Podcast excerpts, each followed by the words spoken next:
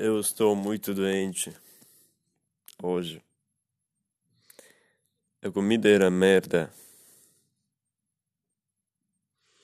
Um poison. Estou muito doente. Eu tenho febre e me sinto muito ruim. Estou pensando agora que eu quero ter namorada. Eu quero ser feliz. Como uma, ter uma namorada portuguesa. Ter o casamento. Morar com ela. Deixar de morar neste lugar horrível na Rússia. É o meu sonho cambiar a minha vida.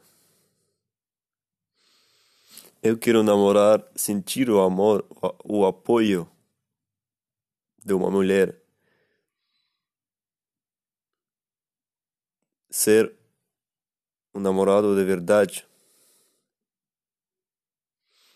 Porque é tão difícil encontrar uma mulher que te ama. É muito difícil. Quando você nasce aqui, tudo é difícil. Tudo na vida é muito difícil para conseguir. Meus pais não me dão nada de emprego, nada de oportunidades para trabalhar, fazer o dinheiro. Eu estou muito desesperado.